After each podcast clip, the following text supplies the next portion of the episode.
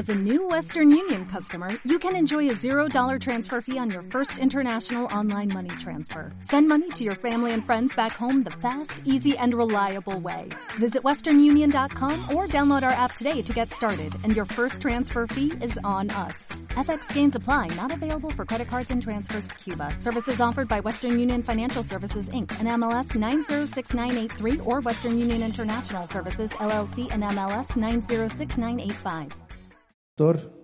Marco Peralta, quien va a compartir la palabra de Dios el día de hoy.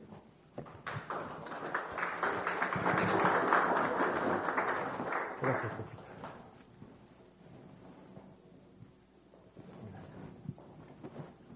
Buenas, buenos días.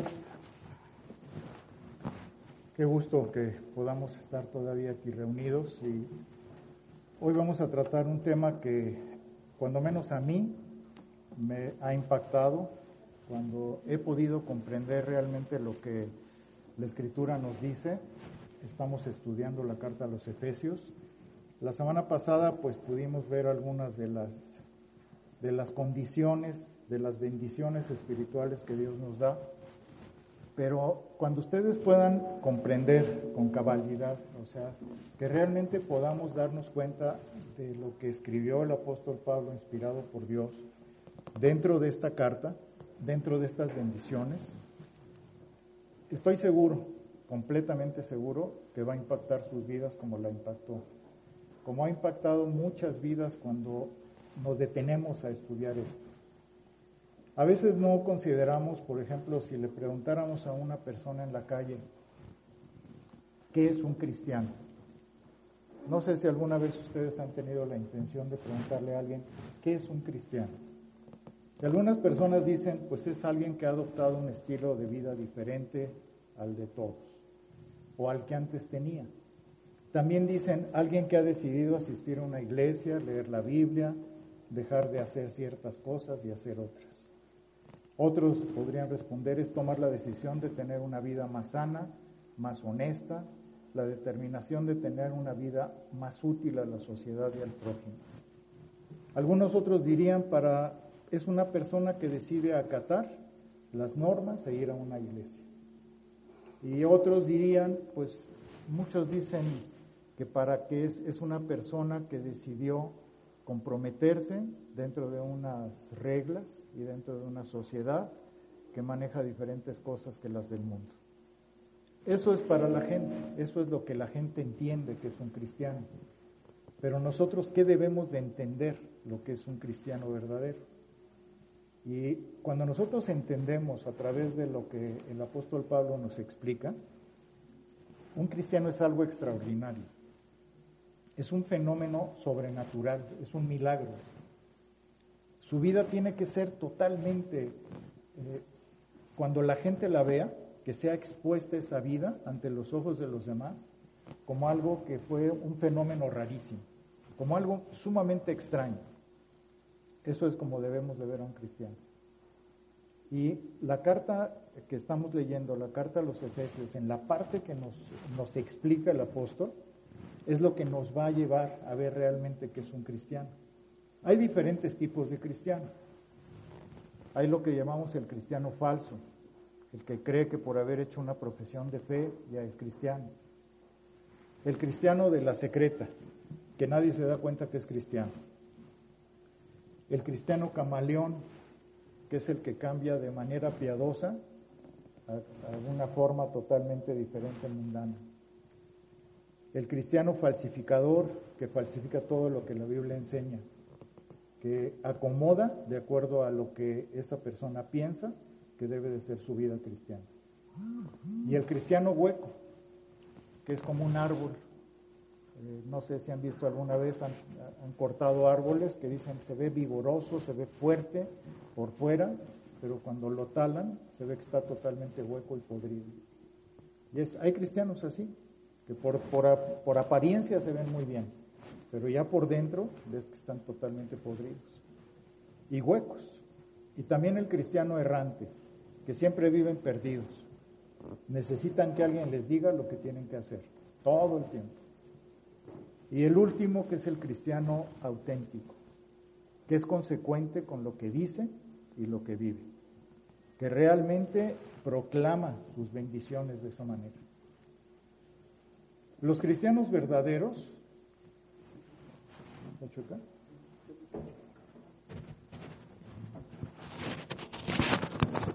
con razón, pero no tienes la bolita. Gracias.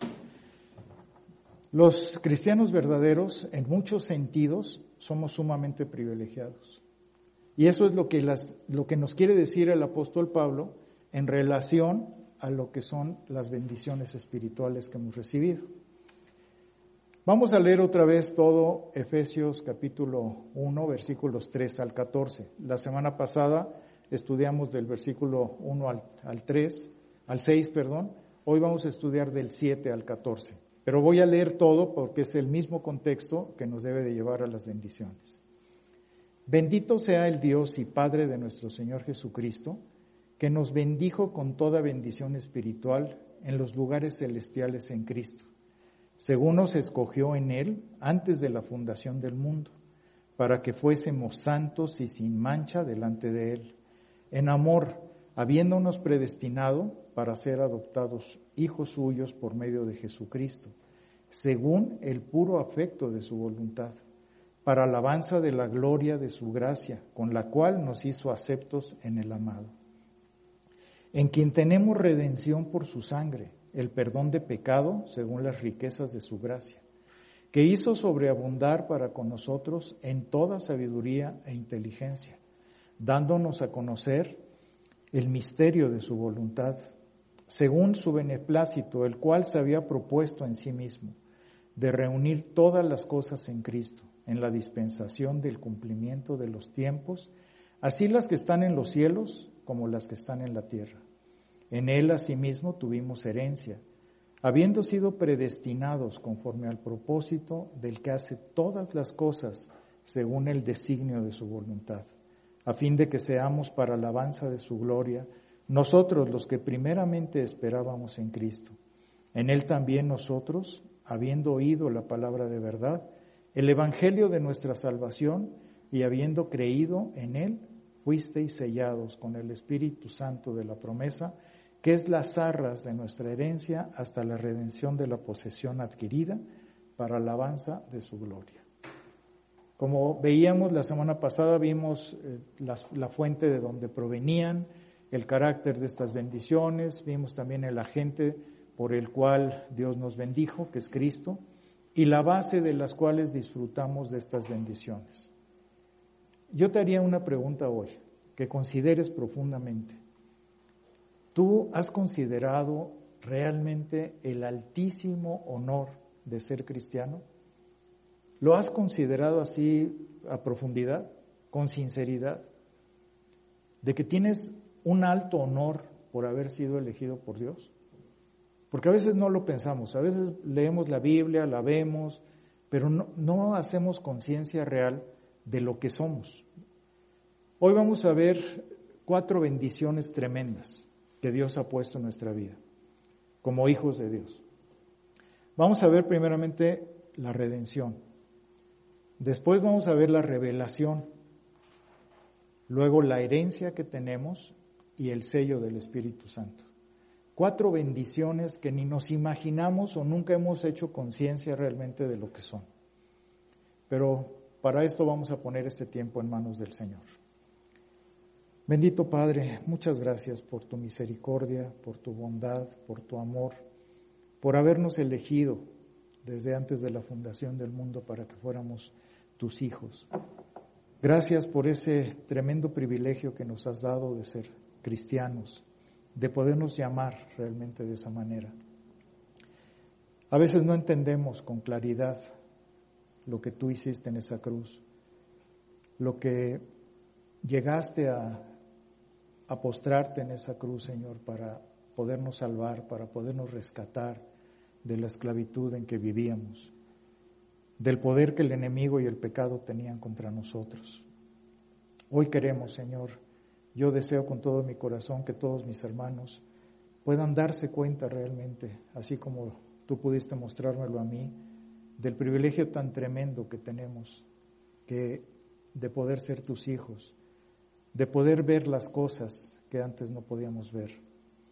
Hoy queremos pedirte que tu Espíritu Santo hable a nuestros corazones, a nuestras mentes, que abra nuestro entendimiento y que cada uno de nosotros podamos realmente reflexionar para poderte glorificar todos los días de nuestra vida. Que cada uno de nosotros podamos realmente llegar a esa profundidad en nuestro corazón para decirte cuánto te amamos y cuánto te agradecemos por lo que has hecho en nuestras vidas. Disponemos nuestro corazón para que tu palabra nos hable y para que a través de ella podamos entender todas las maravillas que has hecho en nuestras vidas. Te damos gracias y te bendecimos, Señor Jesucristo. Amén. Vamos a considerar estas cuatro bendiciones. La primera de ellas es la redención. Y dice el versículo 7, en quien tenemos redención por su sangre, el perdón de pecado según las riquezas de su gracia. Redención viene de una palabra griega que significa liberación. Una persona que ha, ha sido esclavizada, que ha sido prisionera y que de repente es rescatada a través del pago de alguien. Alguien tiene que pagar ese precio porque esa persona estaba esclavizada, estaba atrapada, estaba prisionera. Y entonces se usaba, obviamente, este, este, esta palabra redención, que para nosotros puede ser así como religiosa, pero es una palabra que se usaba en el pasado con mucha frecuencia. ¿Qué significaba eso? Si había un esclavo, había que pagar un rescate por ese esclavo para que fuera liberado de lo que estaba viviendo. Porque es como si una persona estuviera en un empeño, en una casa de empeño, o fuera un esclavo, y alguien llegara y pagara ese precio. Y entonces esa persona podía ser liberada. Una persona podía ser esclava por tres razones. La primera de ellas por nacimiento, porque los padres hubieran sido esclavos y esa persona hubiera nacido cuando sus padres eran esclavos. La segunda era por cuestiones de guerra. Cuando una nación tomaba cautiva a otra nación, quedaban esclavizados y nacían como esclavos también. Y la otra porque por causa de que no se podía pagar, que esa persona había entrado en un endeudamiento tan grande en su vida que se tenía que vender como esclavo. Y entonces esa persona quedaba esclavizada durante determinado tiempo, generalmente eran siete años, pero se vendía como esclavo. Él mismo se vendía. Ahora, la redención implica varias cosas. La primera de ellas es, era liberar de una maldición. En este caso, nosotros fuimos liberados de dos tremendas cosas, del poder del pecado y de la culpa que nos provocaba el, el pecado. ¿Cómo te sentías después de pecar? ¿Cómo te sientes ahora después de pecar? Pero en ese tiempo, a pesar de que estábamos muertos en nuestros delitos y pecados, a pesar de que estábamos perdidos, sentíamos dolor. Había un remordimiento, cuando menos, de conciencia. Y por eso dice, vean lo que dice Juan capítulo 8, versículo 34 al 35. Porque el poder del pecado era tan grande en nuestra vida que no podíamos deshacernos de él. Nos ganaba. Queríamos dejar de hacer Queríamos eh, quitarlo de nuestra vida, pero nos vencía. Por eso dice, Jesús le respondió, de cierto, de cierto os digo, que todo aquel que hace pecado, esclavo es del pecado. Y el esclavo no queda en la casa para siempre, el hijo sí queda para siempre. Entonces nosotros éramos esclavos del pecado, no podíamos dejar de hacer lo que hacíamos. Todos vivíamos bajo el poder del pecado y la redención nos libera de, esa, de ese poder que tenía el pecado en nuestra vida. Y también nos trae una restauración a la verdadera libertad. Dice el, eh, Juan 8:36, así que si el Hijo os libertare, seréis verdaderamente libres. ¿Libres de qué? Porque hemos de pensar de qué, de qué nos hace libres. Pues libres para poder entender la verdad, porque antes no podíamos ver la verdad. Estaba, nuestra mente estaba entenebrecida, estaba cautiva. Y entonces no podíamos darnos cuenta del poder que el pecado tenía sobre nosotros, de, de que el enemigo estaba adueñado de nosotros. Y otro es la sustitución de la vida de uno en favor de otros, que en este caso es de Cristo. Cristo fue a entregar su vida murió o, sea, hizo la sustitución de lo que nosotros debíamos de haber pagado en la cruz, Él fue y lo pagó. La Biblia dice que el hombre es un esclavo. Éramos todos esclavos. No había uno solo que no lo fuera. Éramos esclavos por nacimiento, porque nuestros padres nacieron bajo la muerte espiritual, nacieron bajo el poder del pecado en sus vidas y nosotros heredamos eso. Entonces nosotros nacimos esclavos por nacimiento, pero también nacimos esclavos y así también por conquista, porque el pecado se convirtió en nuestro rey. Estábamos esclavizados bajo el pecado. Y también éramos esclavos por endeudamiento. Teníamos una deuda imposible de pagar. Solamente alguien podía pagar nuestra deuda. No podíamos pagarla nosotros mismos. Y nuestro Dios, que es infinitamente justo y misericordioso, fue a la cruz a morir por cada uno de nosotros. El pecado demandaba algo. Ese pecado tenía que ser cubierto por algo. ¿Qué demandaba? Demandaba la muerte. Y esa muerte, obviamente, pues todos y cada uno de los que estamos aquí, si hacemos conciencia, si realmente lo vemos, estábamos condenados a muerte. Estábamos condenados a irnos al infierno. Esa era nuestra condición.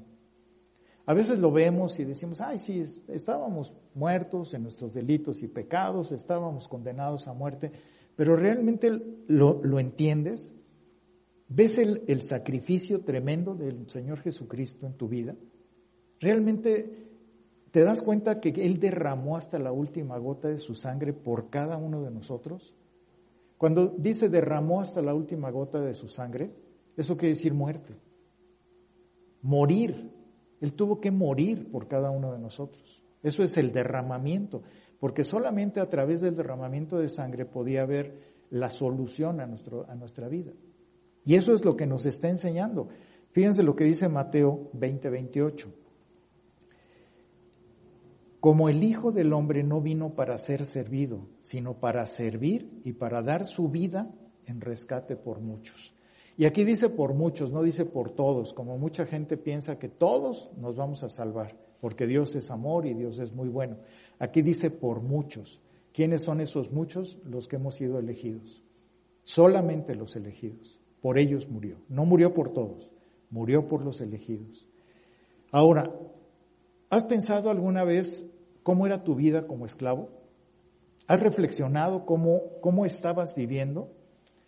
¿Cómo fuiste vendido dentro de tu, de, tu propia persona fue vendida para que viviera en esclavitud desde que naciste? ¿Estabas a merced del mundo, a merced del, del diablo? El diablo hacía contigo lo que quería, metía pensamientos, metía emociones, hacía lo que él quería con tu vida. Y tú decías, yo vivo tranquilo, yo vivo bien, pero eras un esclavo del mismo sistema del mundo. Hacías lo que el diablo quería. Y no nos dábamos cuenta de eso. ¿Y saben por qué? Porque todos y cada uno de nosotros estábamos faltos de entendimiento. No teníamos entendimiento de las cosas de Dios. Nos faltaba, estábamos como atrapados en esa tontería, que no nos dábamos cuenta de ello. Vean lo que dice Efesios 4:18. Teniendo el entendimiento entenebrecido. Entenebrecido quiere decir lleno de telarañas, lleno de, oscuridad. No podíamos ver más allá de nuestras narices. Y dice, ajenos de la vida de Dios por la ignorancia que en ellos hay, por la dureza de su corazón, por nuestra soberbia. ¿Cuántas personas conoces o hemos conocido a través de nuestra vida que tienen falta de entendimiento? Que por más que les hablamos del Señor y les decimos o que asisten a la iglesia y siguen igual. No tienen entendimiento, no les amanece. Su vida sigue igual, su mente sigue igual. Por más que demuestras y le dices, mira, aquí la Biblia dice esto, entiende, no tienen entendimiento. ¿Por qué sucede eso? Bueno, por la dureza de su corazón, dice. Su conciencia está dañada, está debilitada, no pueden ver lo que nosotros vemos. Es terrible. Su condición es espantosa porque no pueden darse cuenta. ¿De qué éramos esclavos antes? Del sexo, del alcohol, del cigarro, de nuestro mismo yo, de nuestras pasiones. de todo el desorden de vida, del dinero. E, éramos esclavos de todo eso y no nos dábamos cuenta. Estábamos eh, con el entendimiento entontecido, ¿verdad? Porque no podíamos ver, no nos dábamos cuenta de qué, estaba pasando en nuestra vida. Yo no sé si alguna vez te has puesto de rodillas y le has dicho a Dios, Señor, gracias, porque hoy puedo ver cómo era yo. Y no para que nos sintamos orgullosos, sino para la gloria de Dios. Pero cuando tú te puedes ver como eras, yo me pude ver como era yo, y qué, qué terrible condición, totalmente falto de entendimiento en mi vida. Y así estábamos, creo que cada uno de nosotros porque queríamos vivir con nuestra propia autonomía, con nuestra propia libertad, y éramos unos simples esclavos, que no habíamos aprendido a vivir. ¿Sabes tú lo que es la libertad cristiana? ¿Has pensado alguna vez qué es la libertad cristiana? Ser libres es ir por el camino de obediencia de Dios. Eso es ser libres. Hoy podemos ser libres para hacer eso. Dios nos da la libertad para que podamos obedecer. Es una maravilla, es algo que, que otra persona no puede hacer. Antes todo lo intentábamos a través de la fuerza de voluntad. No, es que yo tengo mucha fuerza de voluntad y lográbamos algo y al rato estábamos igual. Ahora es diferente, porque hoy el fruto del Espíritu nos da el dominio propio, que es otra cosa totalmente distinta. Ya no es lo mismo, ya no es la fuerza de voluntad la que usamos, o que tratamos de usar, ¿verdad?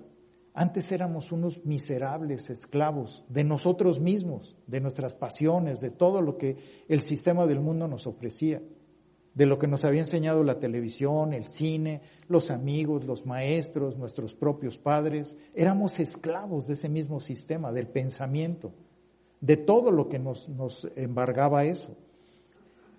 Ahora tenemos que darnos cuenta de algo muy importante. Vean lo que dice 1 Corintios capítulo 6, versículo 19 al 20. Aquí el apóstol Pablo nos está explicando algo que, que todavía tenemos que analizar y profundizar.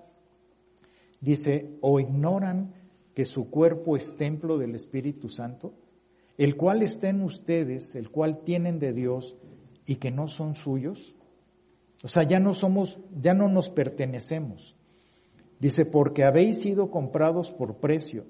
Glorificad pues a Dios en vuestro cuerpo y en vuestro espíritu, los cuales son de Dios.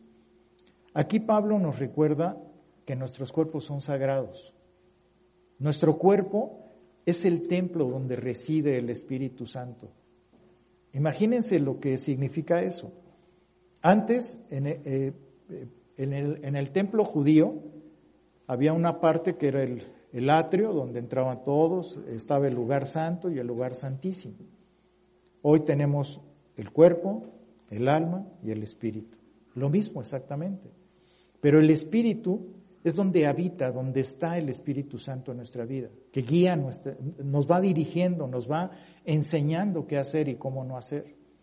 Son las grandes diferencias y que ya no nos pertenecemos a nosotros mismos, porque el Señor Jesucristo derramó su sangre para que ya no siguiéramos cayendo en libertinaje, en todo lo que había en nuestra vida, en ya no perseguir las mismas vanidades que el mundo persigue. Hay gente que aún siendo cristiana sigue persiguiendo esas vanidades, que sigue afanado específicamente y quiere, porque quiere vivir lo que el mundo le enseña, copiar lo que el mundo hace. Y desafortunadamente eso es, pues es volver a esclavizarse en lo mismo. Por eso muchos cristianos siguen esclavizados a lo mismo. Quieren seguir viviendo como aprendieron en su vida pasada. Somos libres, pero Cristo nos compró y le pertenecemos a Él. El mundo, tenemos que entender que el mundo entero está esclavizado, pero nosotros no. Nosotros deseamos obedecer a Dios por voluntad propia, que es algo muy diferente. Vean lo que dice el versículo 7, en quien tenemos redención por su sangre. Y ahí es donde podemos entender que a través de su sangre es como Él nos dio vida.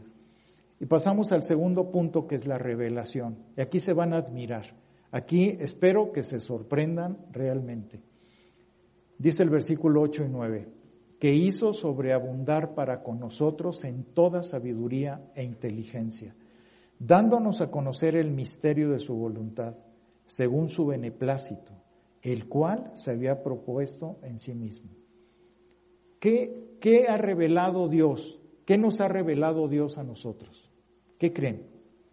¿Qué, qué, es, ¿Qué es lo que te sorprende que Dios te haya revelado? Su voluntad, tan sencillo como eso. Es algo que nadie, absolutamente nadie de los que están afuera pueden entender. Nosotros podemos ver eso, el misterio de su voluntad. Es algo que jamás nos hubiéramos podido imaginar, porque todo lo que dice, todas las personas pueden leer la Biblia, pero no van a entender absolutamente nada de la voluntad de Dios. La pueden leer, pero solamente nosotros tenemos el privilegio de poder entender las revelaciones de Dios. Es algo que, que nos debe de inmensamente satisfacer, de ser totalmente, de decir qué extraordinario es esto en nuestra vida. Puedo, puedo leer y puedo entender las revelaciones de Dios. Los demás no. Por eso los demás se sorprenden cuando nosotros decimos y estamos seguros de lo que dice la palabra. Es una gran diferencia. Porque Dios nos ha dado la sabiduría y la inteligencia, como dice, dice en toda sabiduría e inteligencia, dándonos a conocer el misterio de su voluntad. Eso es lo que nos ha revelado. Podemos ver lo que otros no ven. Nuestro entendimiento se ha abierto para ver lo que otros no pueden ver. no, ¿No te maravillas con eso? ¿No te sientes totalmente distinto? Porque si no te impresiona esto, ya nada te va a impresionar. El saber que somos, que podemos ver, podemos leer en la palabra y podemos entender lo que nos está diciendo Dios. Para otros no es revelado, para otros es velado. Lo pueden leer y van a leer como un libro de historia, un libro de sabiduría, pero no van a entender absolutamente nada de lo que nosotros entendemos. El conocimiento que Dios nos da a través de esa sabiduría y de esa inteligencia, es lo que Él nos ha dado a los creyentes, nos ha dado la, capacidad de entender con nuestro corazón y con nuestro entendimiento, lo que otros no pueden ver, de comprender las cosas tal y como son, tal y como Cristo o Dios quiso ponerlas en la palabra, para que pudiéramos comprenderlas. Son, son cosas que nos deben de, de verdad, eh, otras personas leen pero no comprenden. Nosotros leemos y comprendemos. Es una maravilla lo que hace Dios en nuestra vida, porque aparte nos da la inteligencia. Y la inteligencia se refiere al entendimiento práctico. Un entendimiento, la comprensión de las necesidades, de los problemas y principios básicos de nuestra vida. Él nos puede enseñar, no, no solamente de manera intelectual, sino nos enseña realmente cómo es la vida, qué debemos de hacer en la vida, para qué estamos en la vida, cuál es el propósito que Dios tiene para cada uno de nosotros. ¿Cuántos científicos conocen tantas maravillas? Los médicos conocen el, el organismo humano, los biólogos conocen todas las especies, pero ellos no se pueden postrar ante Dios a través del conocimiento que tienen. Y nosotros a través del conocimiento que Dios nos ha dado, debemos de postrarnos ante Él. Porque debemos de, decir, Señor, gracias. Porque puedo ver lo que otros no pueden ver. Porque me has dado esa oportunidad a través de tu Espíritu. Para que yo pueda ver, que pueda tener ese entendimiento de las cosas. Otros tienen el, el entendimiento embotado, pero nosotros podemos ver todo aquello que ha sido revelado para nosotros. Esa es la razón por la que los incrédulos se enojan cuando tú les dices, es que la Biblia dice esto. Y ellos dicen, ah, este fanático loco, ¿no? Para ellos somos locos. Pero es que nosotros lo estamos entendiendo, lo que ellos no pueden entender. Para ellos es difícil, porque dicen, pero ¿por qué creen eso? Y para nosotros es sencillo creerlo porque sabemos que viene de Dios. Eso es sabiduría e inteligencia que Dios nos da. Luego dice el versículo 10, de reunir todas las cosas en Cristo en la dispensación del cumplimiento de los tiempos, así las que están en los cielos como las que están en la tierra. ¿Saben qué es lo que Dios nos ha revelado? Que Él ha dispuesto que Cristo sea la cabeza de todo. Por eso dice, de reunir todas las cosas en Cristo. Por eso, eso es lo que Él nos ha, que va a llegar el momento, va a llegar el día en que toda rodilla se va a doblar ante Cristo. Así sean incrédulos, sean los que sean y que se van a arrepentir ese día y se van a dar de topes en la cabeza, esas personas van a tener que postrarse ante el Señor. Todos, toda rodilla se doblará, dice la palabra. Y en ese momento, esas personas van a tener forzosamente que arrodillarse ante Dios y después decirles, pueden pasar al infierno. Porque no quisieron entender quién era Dios. No quisieron postrarse porque su entendimiento estaba entenebrecido. Y les va a, doler en el alma y decir cómo fuimos capaces de no reconocer, eh, de no poder entender quién era Dios, de no postrarnos ante Él antes. Mucha gente se va a arrepentir, mucha gente va a decir, pero ¿cómo me pasó esto? ¿Cómo me atreví a despreciar la invitación que Dios hizo a mi vida? Pero va a pasar y se van a tener que postrar. Pero esas revelaciones han, sido dadas a nosotros para que actúen en nuestra vida, para que nos lleven a ese entendimiento, a esa profundidad.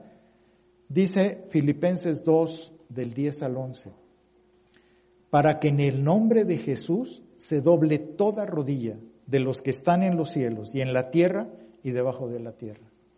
Y toda lengua confiese que Jesucristo es el Señor para gloria de Dios Padre.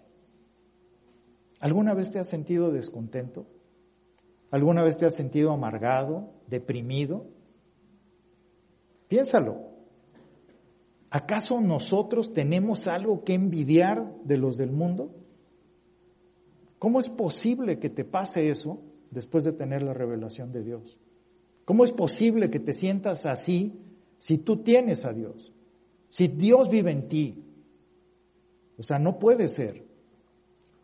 Si Dios nos ha dado luz para conocer todo su plan, todos sus propósitos, todo lo que estamos viviendo con esa sabiduría, con esa inteligencia que Dios nos ha dado, ¿cómo te atreves a vivir de una manera inadecuada para Él? Y ahí es donde tenemos que ver. Los impíos tienen toda la razón de hacerlo, porque no conocen a Dios, pero nosotros, nosotros debemos de estar fascinados con lo que Dios nos ha dado, con esa capacidad que tenemos de ver sus revelaciones, de ver lo que Él ha hecho en nuestra vida. Debemos de estar doblados de rodillas agradeciéndole a Dios. Diciendo, gracias Señor, porque hoy veo. Como dijo Job algún día, hoy, antes de oídas te oía, pero hoy mis ojos te ven. Cuando nosotros podemos ver eso, debemos de, veras de estar postrados ante el Señor, porque ellos no saben quién es el Señor, no saben a dónde van. Nosotros sabemos que tenemos una vida eterna con el Señor. Nosotros sabemos lo que nos espera. Nosotros tenemos ese conocimiento, ellos no. Por eso siguen viviendo como pues, operando en su vida, nada más pues, dejándose sobrevivir. ¿Qué es lo que hacen? Sobreviven. Porque no van caminando con el Señor, no tienen idea. Pero ahora viene un compromiso. Tú estás viviendo de acuerdo a lo que sabes. De acuerdo a lo que hoy conoces, ¿estás viviendo de acuerdo a eso? ¿Estás dando gloria realmente a lo que Dios te ha dado? Dice Efesios 5:15, mirad pues con diligencia cómo andéis, no como necios, sino como sabios. Nuestro estilo de vida está revelando que hemos entendido todo esto. Mi estilo de vida está reflejando realmente que soy una persona extraordinaria, que soy totalmente diferente a los del mundo? ¿Estás siendo responsable de conocer esto? ¿Estás viviendo bajo esa responsabilidad o vives igual? ¿Vives igual que antes o realmente has tenido ese cambio en tu vida? ¿O estás ignorando lo que Dios te dice? Que Dios te ha mostrado, te ha revelado y tú sigues igual entonces estás siendo irresponsable en lo que vives. Pasamos al tercer punto, la herencia, una herencia. Dice el versículo 11, en él asimismo tuvimos herencia, habiendo sido predestinados conforme al propósito del que hace todas las cosas según el designio de su voluntad, a fin de que seamos para alabanza de su gloria, nosotros los que primeramente esperábamos en Cristo. La herencia que tenemos de haber sido predestinados, tenemos que verla en dos partes, o en dos sentidos. Primeramente, la herencia total en Dios, que hemos heredado todo lo que es de Cristo. ¿Se acuerdan que dice en Cristo? Hemos heredado todo lo que Él nos ha dado. Aquí tenemos que ver algo muy interesante cuando dice, en Él asimismo tuvimos herencia. Los griegos, eh, por costumbre, tenían que cuando ellos querían expresar algo que forzosamente iba a suceder, ellos utilizaban el pasado, pero como si fuera ya algo del presente. Ellos cambiaban eso porque señalaban algo del futuro, pero que de algún modo forzosamente tenía que suceder. Y por eso dice, en él asimismo tuvimos herencia, como si ya hubiera ocurrido, como que ya pasó. Esto es algo que nos debe de sorprender, porque en el griego así se manejaba, pero es algo que Dios nos está diciendo. Esto ya no puede cambiar, esto ya fue. En él asimismo tuvimos herencia. O sea que ya forzosamente fue entregada a nosotros esa herencia.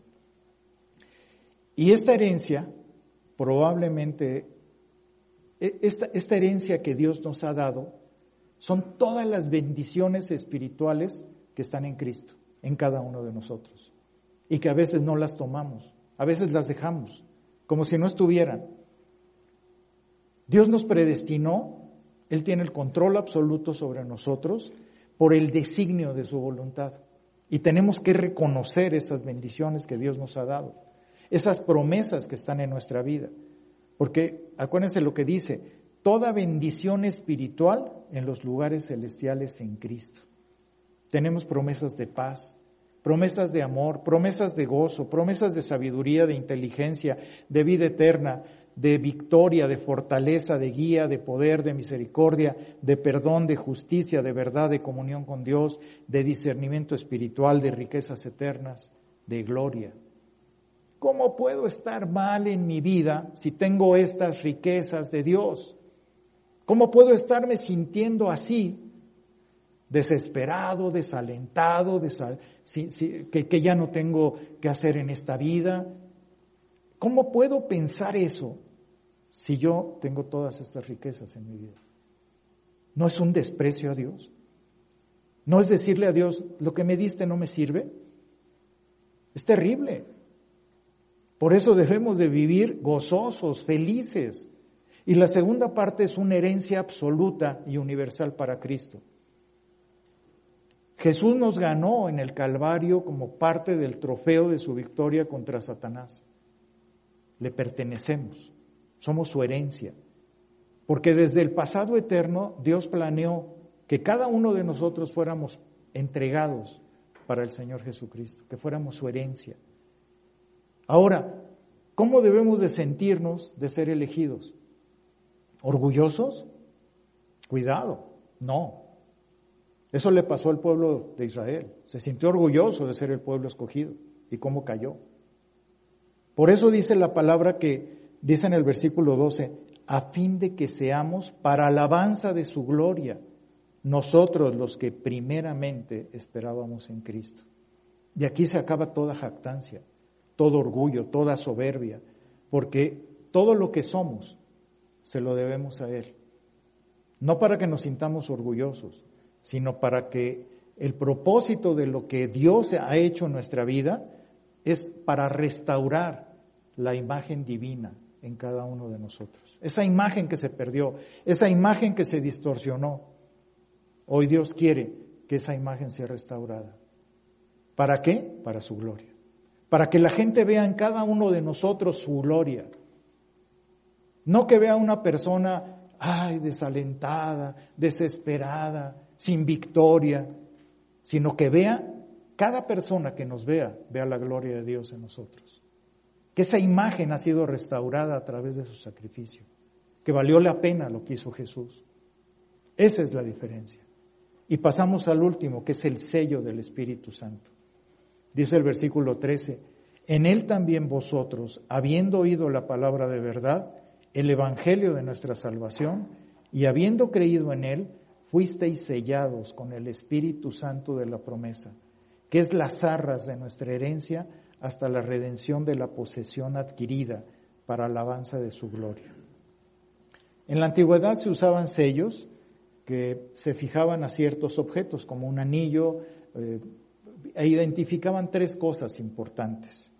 Primeramente era para garantizar su carácter auténtico, como el caso de un documento en donde ponían el sello y que ese documento atestiguaba que era, que era, era, era auténtico. También se sellaba para identificar quién era el dueño de ese objeto. Y para protegerlo como tercero, como para protegerlo de un daño, como en el caso de la tumba del Señor que pusieron su sello en la piedra.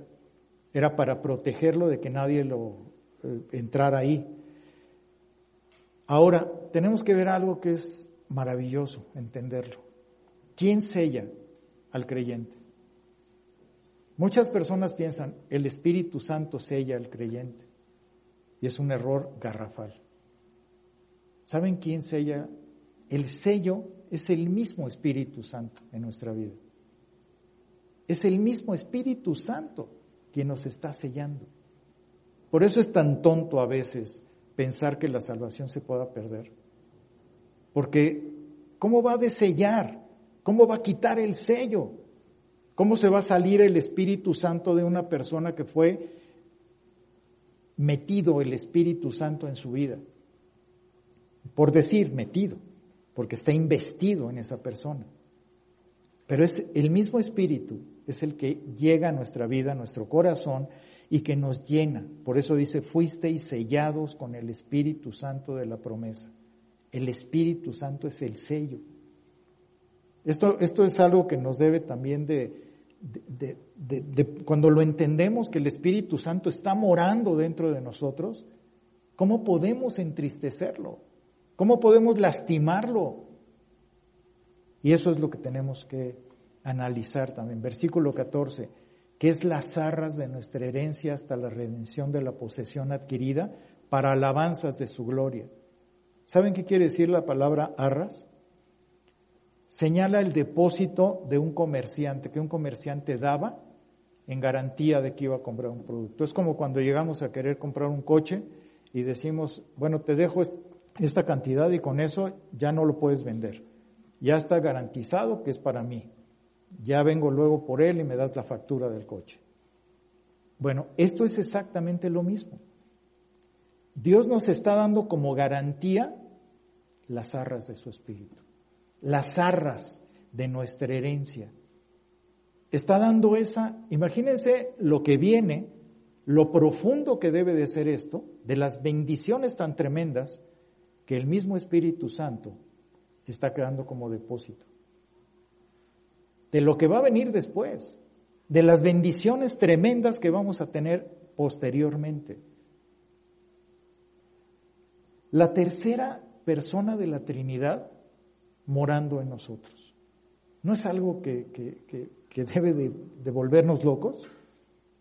Está viviendo en mí, está morando en mí, está dentro de mí, me está conduciendo a esa santidad, me está llevando a que yo piense, a que yo sienta, a que yo haga de manera totalmente diferente. Tristemente muchas personas, muchos cristianos piensan, es que yo no tengo al Espíritu Santo, porque no hablo en lenguas, porque no he sentido un avivamiento en mi corazón porque no he sentido ese mover que, tienen otros, porque no me he caído. O sea, así piensan, tristemente, porque no han entendido lo que la palabra dice. Pero esto, ninguna de estas cosas menciona el texto. Aquí habla claramente de que primero oyeron, creyeron y fueron sellados. Son tres pasos, nada más. Oyeron, creyeron y fueron sellados. Punto. ¿Por qué quieren cambiarle a, lo que dice la palabra? Dice Romanos 8, 9 con toda seguridad, el apóstol Pablo entendió obviamente todas estas cosas y dice, y si alguno no tiene el Espíritu de Cristo, no es de él. Ahora, ¿cómo puedo saber si tengo el Espíritu Santo dentro de mí? ¿Cómo puedo constatar que sí lo tengo?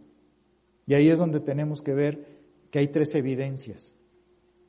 La primera evidencia de toda persona que tiene al Espíritu Santo tiene que creer en el Señor Jesucristo, a fuerza. No hay otra. Tiene que creer absolutamente en el Señor Jesucristo. Y tiene que creer todo lo que la Biblia dice. Todo. Acerca de Él, acerca de su obra. ¿Tú crees? ¿Estás completamente seguro de que crees en Jesucristo? Esa es la primer, la primer señal o evidencia clara de que el Espíritu está en ti. La segunda, va a amar muchísimo. Va a amar así exageradamente la palabra de Dios. La va a amar como pocas cosas y sus mandamientos. Y va a procurar por todos los medios obedecer lo que la palabra le dice. A fuerza. Obviamente va a querer obedecer aunque todavía hay una lucha y posiblemente falle, pero su deseo va a ser obedecer. Esa es otra evidencia. Y la tercera evidencia es que no solamente va a creer en Cristo, sino que va a procurar el bien de su esposa. Va a procurar el bien de la iglesia por todos los medios, porque sabe que su iglesia es el amor más grande que Cristo tiene. Por eso va a procurar el bien de su iglesia. Nunca va a ir en contra de su iglesia, va a ir a favor de ella. Estas son las señales más evidentes que hay. Son marcas que deben de estar en un cristiano, porque el Espíritu Santo lo está llevando a que tenga esas marcas.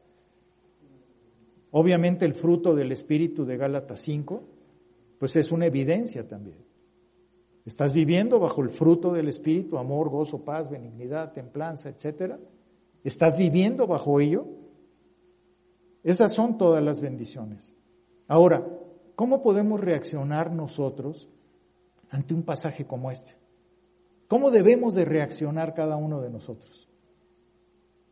Pues lo, lo, menos que podemos hacer es ponernos de rodillas ante Él y decirle gracias, Señor. Gracias por todas las bendiciones espirituales que tú me has dado.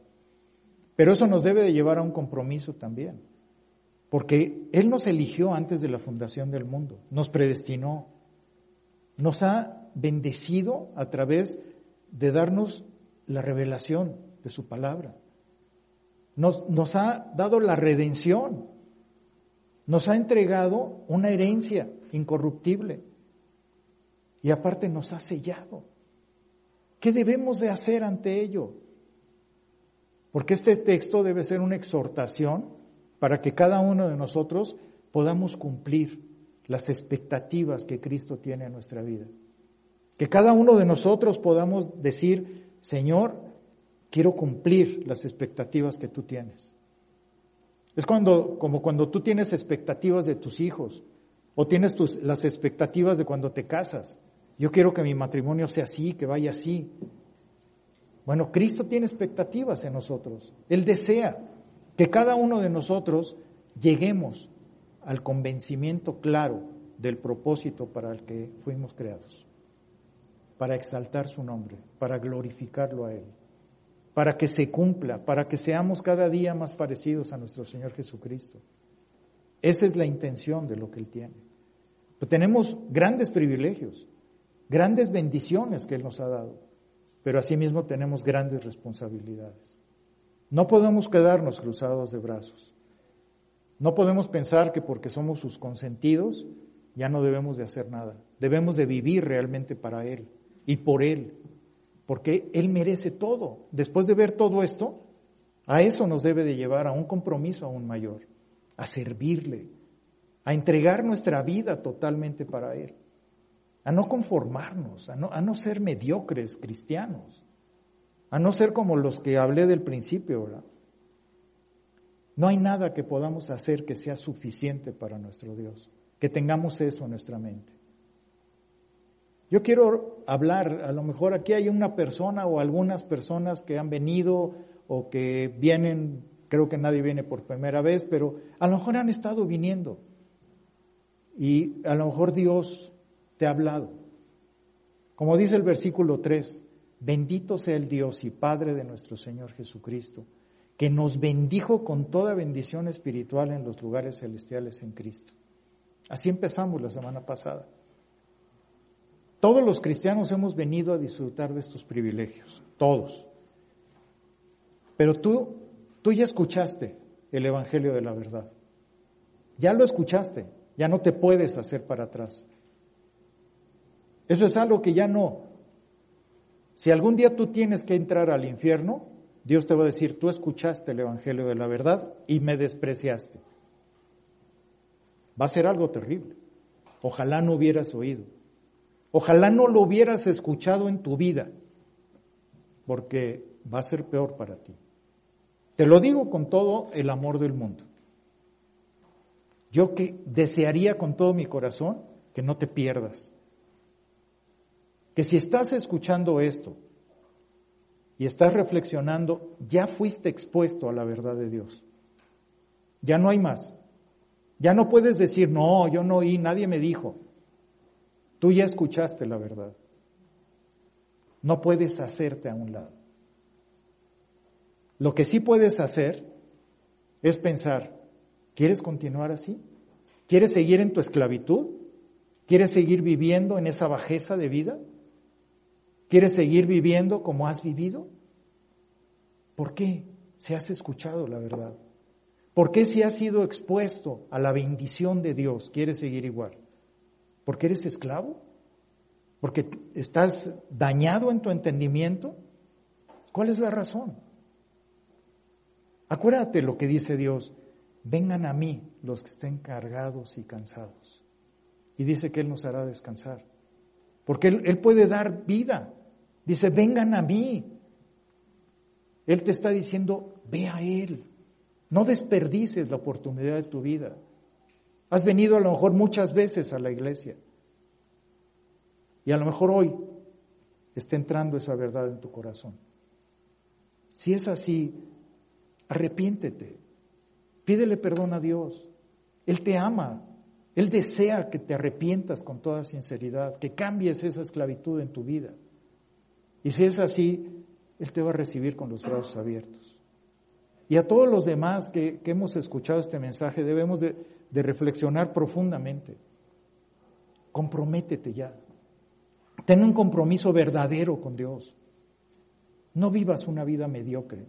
Una vida cristiana así no merece la pena. Lo que hizo Jesucristo fue tremendo. Lo que nos ha entregado como bendiciones espirituales es tremendo. No podemos seguir igual. Sería cobarde, sería irrespetuoso para Dios. Pues acompáñenme a orar para despedirnos. Señor, muchas gracias por tu palabra. Gracias porque sabemos que todo esto que tú pusiste en el corazón del apóstol Pablo, que tú dijiste que escribiera, sabemos que todo esto es para nosotros, Señor. Que cada uno de nosotros tenemos ese, debemos de tener ese afán de doblar nuestra rodilla delante de ti. Declamar a gran voz, Señor, lo extraordinaria que ahora es nuestra vida, que nos ha sacado de esa esclavitud, que nos ha sacado de esa miseria de vida que teníamos y que hoy debemos de levantar el rostro y, y no glorificarnos a nosotros mismos, sino a ti, exaltarte todos los días de nuestra vida a través de ese sacrificio que tú hiciste en la cruz. Perdónanos por no haber considerado tu palabra como hoy.